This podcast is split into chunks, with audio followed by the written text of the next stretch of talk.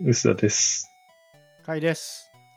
数回ぐらい前に、2021年の買ったものとかを振り返りながら、まあ、今年もなんだかんだいろいろ買っていくなーって言ってたんですけど、早速うん。ガジェットを買いました。なんでしょう？リンクバズっていう、これも話題になってるんで、結構見たことある人も多いと思うんですけど、ソニーが新しい完全ワイヤレスイヤホンを出したんですよね。はい。それが発売日が2月の25でしたっけ？うん。ぐらいに発売されて発売して速攻購入して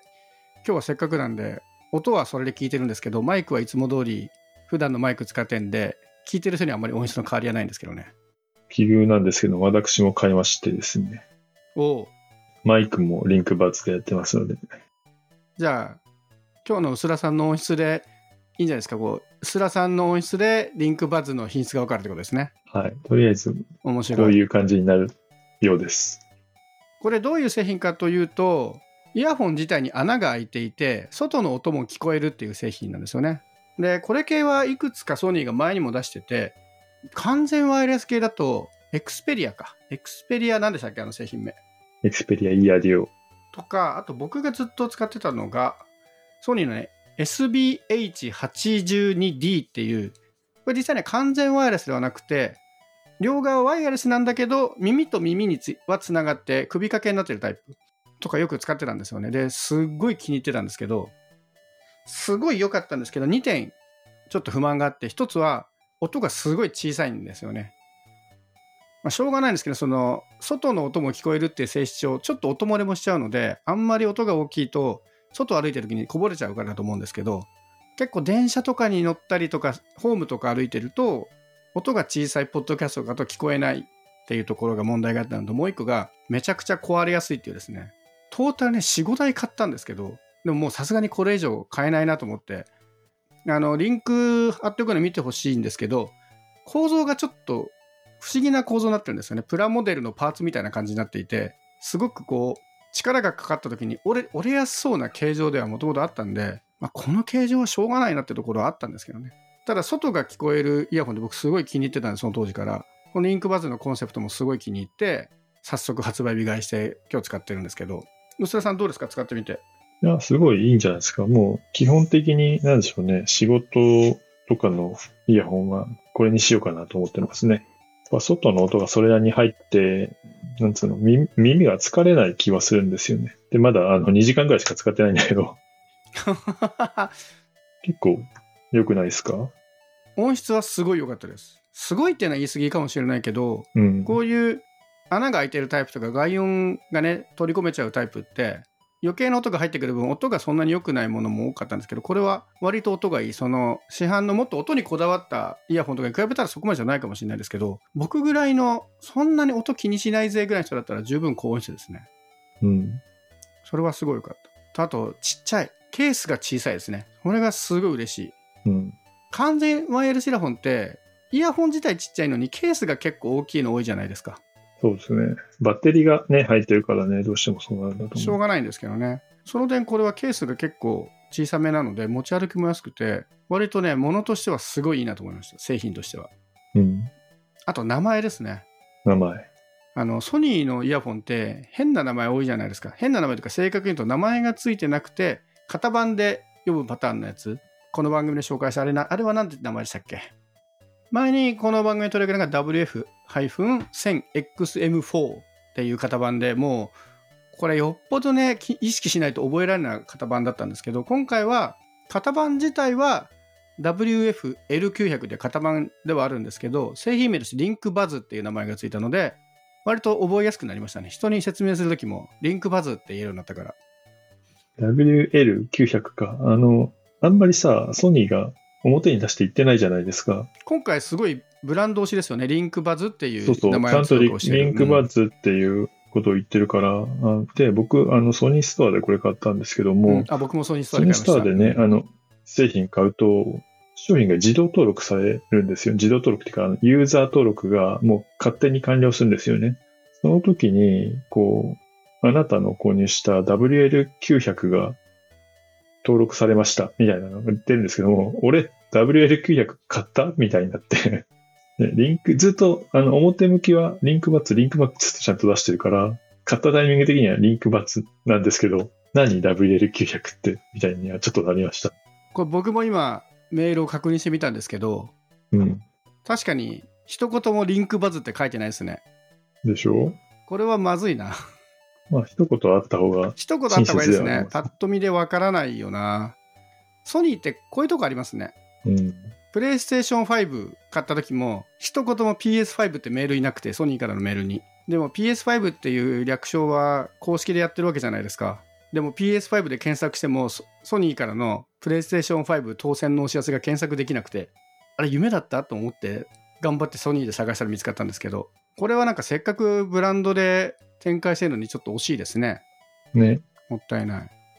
まあ、その後にもう一回ソニーストアからメールが来ていて、この度はリンクバズをお選びいただきありがとうございますという謎のお礼メールはリンクバズで来てますね。なんかシステムの問題なんだろうけど。ちなみにソニーストアで買った理由とかあります？あの、ポイントが余ってたから。あ、そうなんだ。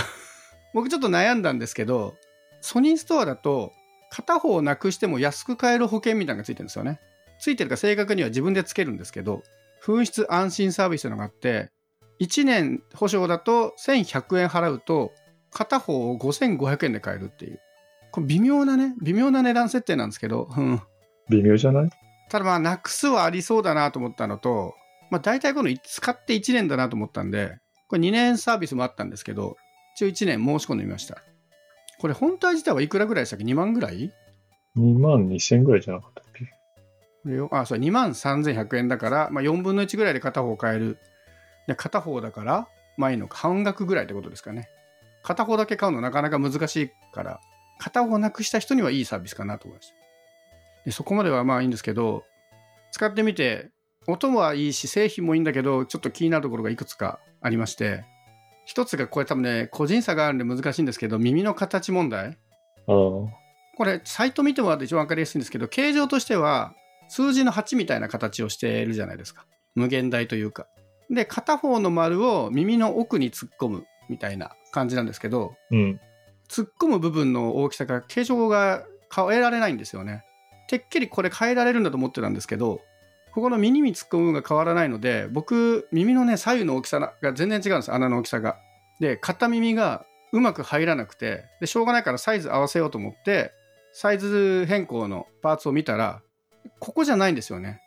この変える部分が耳に入れる部分じゃなくて、耳を支えるストッパーの部分を変えられるようになってて、うん。でね、このストッパーの部分がね、また面白いんで、これサイトの画像を見てほしいんですけど、この8の字になってる上側にちょっと出っ張りがあって、この出っ張り何に使うのかなと思ったら、サイトの動画とかよく見ると、出っ張りを耳の中の、なんていうの、耳たぶのさらに内側にある出っ張ってるところに引っ掛けるみたいな仕組みになってるんですよね。で、ここの大きさを変えるだけだから、耳の中に入れる大きさ自体は一切変わらないっていう。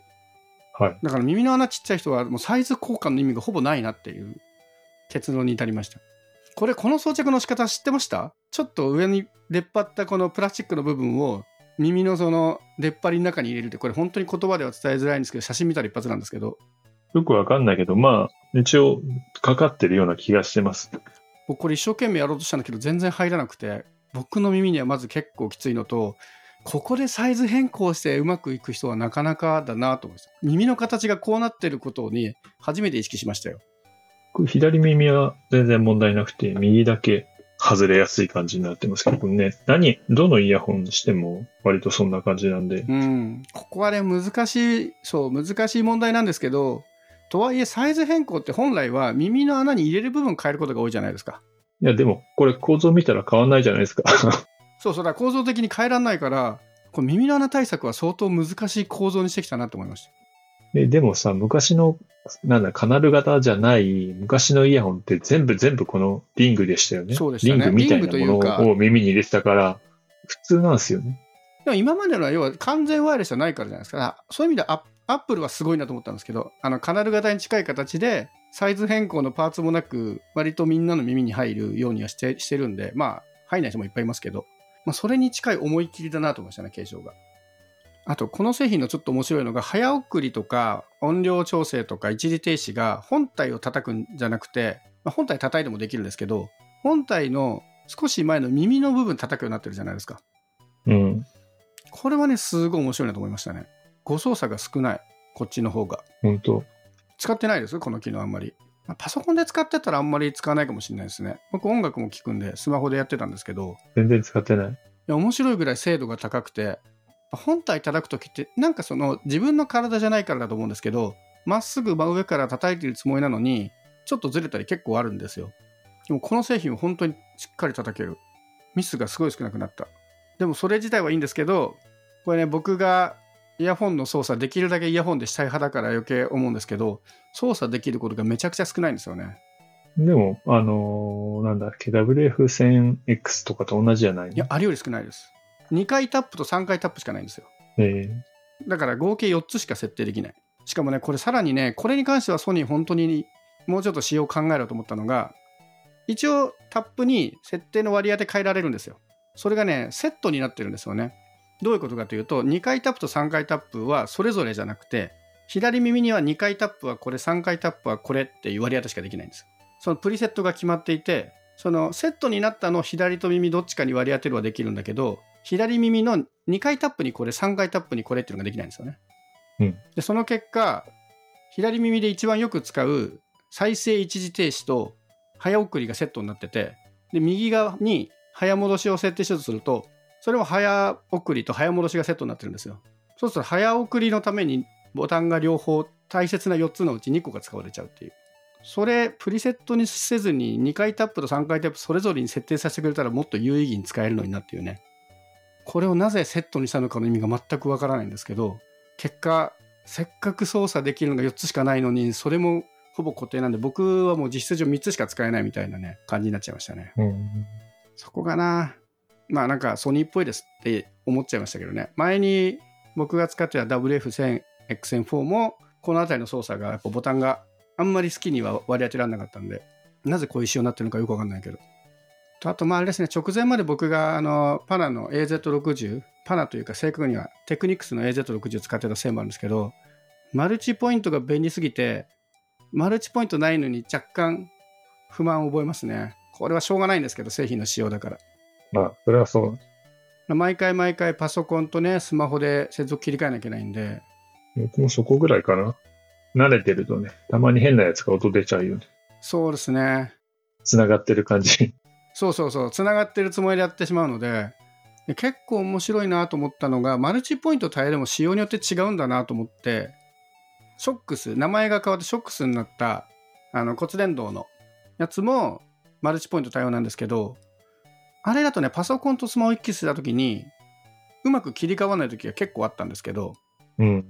それがね、パナのだ AZ60 だとほとんど間違いなく切り替わるんですよね。だこの辺も仕様の違いが結構あるんだろうな。ただマルチポイント対応すればいいってもんでもないんだなっていうのが、